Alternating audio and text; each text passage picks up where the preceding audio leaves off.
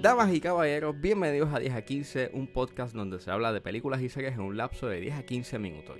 Yo soy Ángel y Happy Pride Month a toda la comunidad LGBTQ. Y en celebración voy a estar hablando de la serie documental de 6 partes titulada Pride. Eh, el mismo está en Hulu, pero antes de hablar de la serie documental voy a estar hablando de cierta plataforma que canceló una serie después de una temporada. Así que sit back, relax, que 10 a 15 acaba de comenzar. Cancelaron Jupiter's Legacy. Diablo, nada más duró un No estrenó yo creo que ni dos meses y ya la cancelaron. That's, that's pretty sad. Ahora se va a convertir, según Deadline, que esto fue una exclusiva que se tiró Deadline, eh, se va a convertir en una franquicia antológica. Eh, van a hacer una adaptación live action de Super Crooks y el cómic eh, pues está basado en ocho supervillanos que planean un robo. Pero también tienen planeado hacer una adaptación a nivel del cómic. No sé, se nota de que no pensaban que el desempeño de Jupiter's, de Jupiter's Legacy iba a ser tan negativos que pues tomaron esa decisión ahí abrupta. Nada, lo que sucede pues es que Netflix adquirió los derechos de las propiedades de Mark Miller, por lo menos su Miller World. Que pues ahí está Jupiter's Legacy, este Super Crooks, American Jesus, entre otros más. Basically, este... Pues al parecer la jugada no está saliendo como... Como se suponía, porque... Pues esta serie que la empecé a ver y tan buena es que me, me quité, creo que en el quinto, sexto, no, quinto episodio, porque no llegué ni siquiera al sexto. Eh, o estaba ahí. Eh, no me... It's not that good, no está bueno. Básicamente es, I don't know, I mean, it's, it's something. Quiere ser un universo, o por lo menos en Netflix intentando hacer un universo, un universo de superhéroes y tratar de competir con Marvel más o menos, pero no tiene liga, o por lo menos tener su propia versión de The Boys, pero tampoco llega ahí. Y pues nada, tampoco ayuda mucho de que quien tienes aquí detrás de Jupiter's Legacy es Steven S. The Knight, que lo reconozco por haber hecho Pacific Rim Uprising, o la película no estuvo nada buena.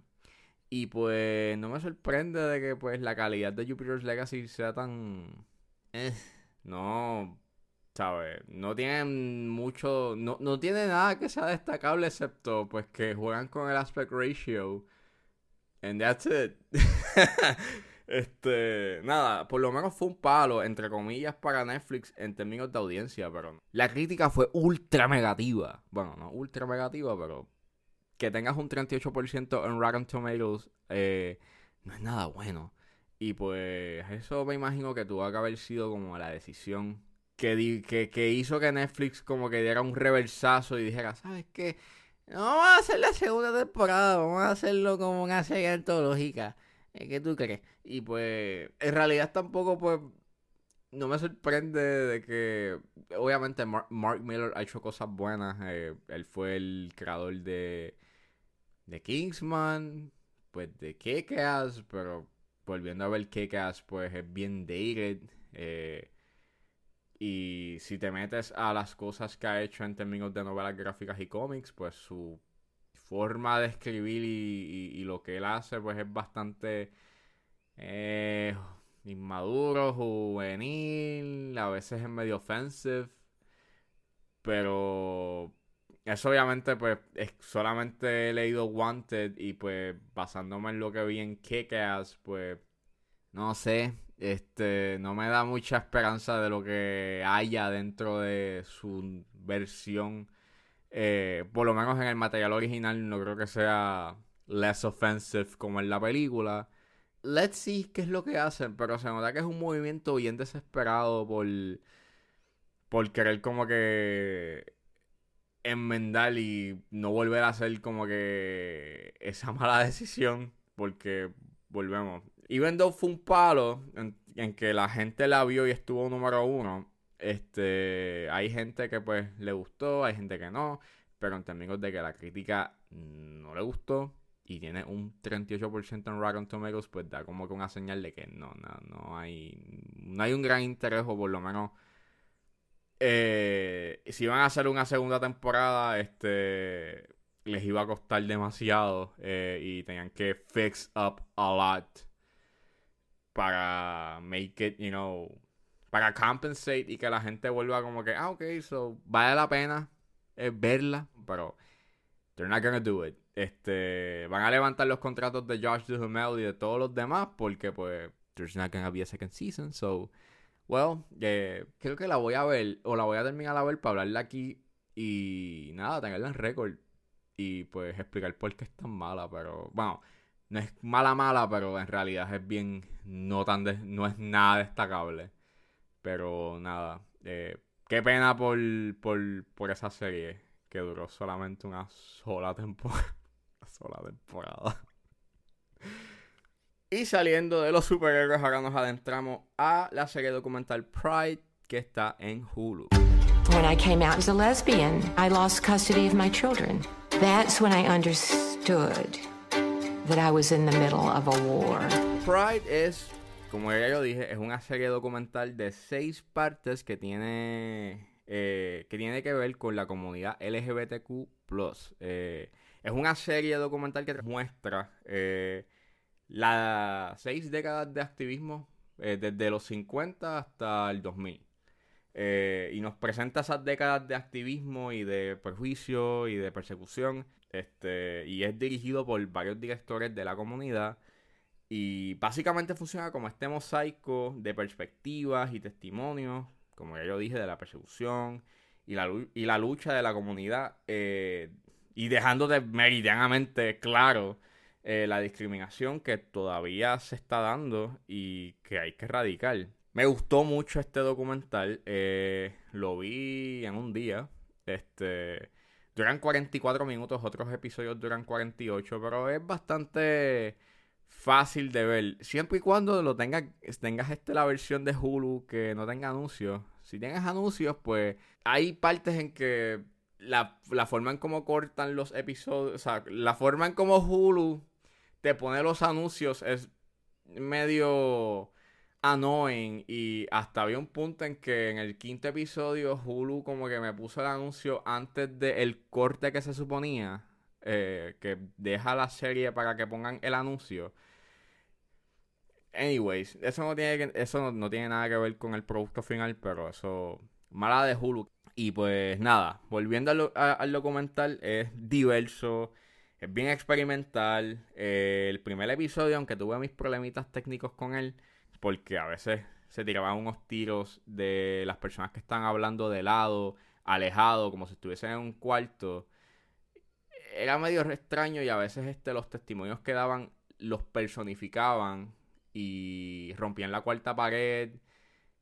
Era medio interesante, era interesante, pero a la misma vez era como distracting. Pero fuera de eso, este eh, los demás episodios este son excelentes y el primer episodio también tiene eh, contenido que es sumamente esencial y, que hay que verlo a pesar de esas pequeñas inconveniencias. Eh, y me gustó ese estilo en, en que tenía básicamente personas que, como por ejemplo en el tercero, tienes este a Cheryl, tienes a Cheryl Dunye, que es una directora queer eh, que hace este viaje introspectivo de las influencias que ella tuvo cuando dentro de su filmografía eh, como directora y básicamente habla con personas que pues la influenciaron a ser la, la directora que es y básicamente es bien interesante, es bien introspectivo, hay mucho aprendizaje, eh, aprendes, conoces, conoces cosas que, que por lo menos en mi caso yo no sabía o que estaba ajeno. Y termina con la mente, con una mente más abierta y te hace reflexionar. Eh, y es es esencial que lo vean. Eh, básicamente eh, vuelvo y repito, es esencial que lo vean porque en un mundo en donde tú estás viendo, por lo menos dentro del documental, tú estás viendo cómo estas personas repetidas veces te dicen eh, la persecución, los abusos y el prejuicio que el Estado y la misma sociedad ha recibido eh, durante las décadas y, durante los años. Es fuerte, es heavy y, y frustra y causa indignación, ira y te hace pensar en que si nosotros no fuésemos, o sea, si, si la sociedad fuese más empática y, y dejara los prejuicios y dejara a las personas ser y, y, que pudiesen manifestarse como son sin ningún tipo de miedo, sin ningún tipo de que los juzguen, creo que seríamos eh, una mejor sociedad as a whole y estaríamos viviendo en un mejor lugar. Ahí queda mucho camino que recorrer. Recomiendo por lo menos que vean este documental y así pues poco a poco eh, achieve that goal de por lo menos be better. This is a story of how we got here. Gay life to all America and all over the world. Damn straight. And about some of the people who fought for us. I've intentionally been honest about who I am, and I would have not changed it for the world. So we can be proud of who we are. Being told that you're a piece of shit and not believing it is a form of resistance.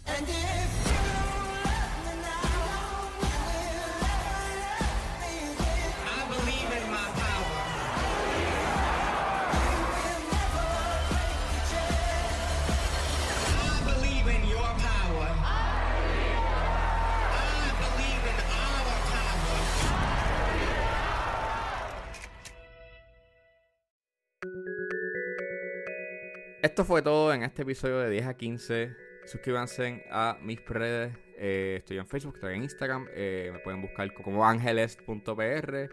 Recuerden eh, buscarme en su proveedor de podcast favorito como 10 a 15 con Ángel Serrano. Gracias por escucharme y nos vemos en la próxima.